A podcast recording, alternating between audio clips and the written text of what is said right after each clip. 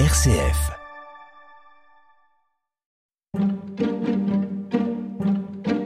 La Fontaine, 400 ans, ce n'est pas une fable. Un podcast RCF avec les voix des jeunes diplômés de l'ENSAT, la grande école d'art dramatique. Je m'appelle Elsie Caraglia. J'ai choisi le poème Le rat de ville et le rat des champs pour la simple et bonne raison que c'est la première qui m'est venue en tête de comptine, avec un air de comptine en tête, et c'est celle que je connaissais le mieux, et qui me rappelle le mieux mon enfance. Je crois.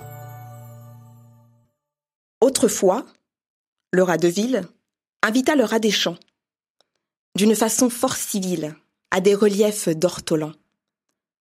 Sur un tapis de Turquie, le couvert se trouva mis. Je laisse à penser la vie que firent ces deux amis.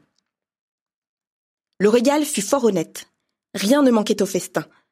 Mais quelqu'un troubla la fête pendant qu'ils étaient en train. À la porte de la salle, ils entendirent du bruit. Le rat de ville détale, son camarade le suit. Le bruit cesse. On se retire. Rat en campagne aussitôt et le citadin de dire Achevons tout notre rot. C'est assez, dit le rustique. Demain vous viendrez chez moi.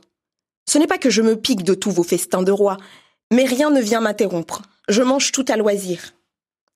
Adieu donc. Si, du plaisir que la crainte peut corrompre.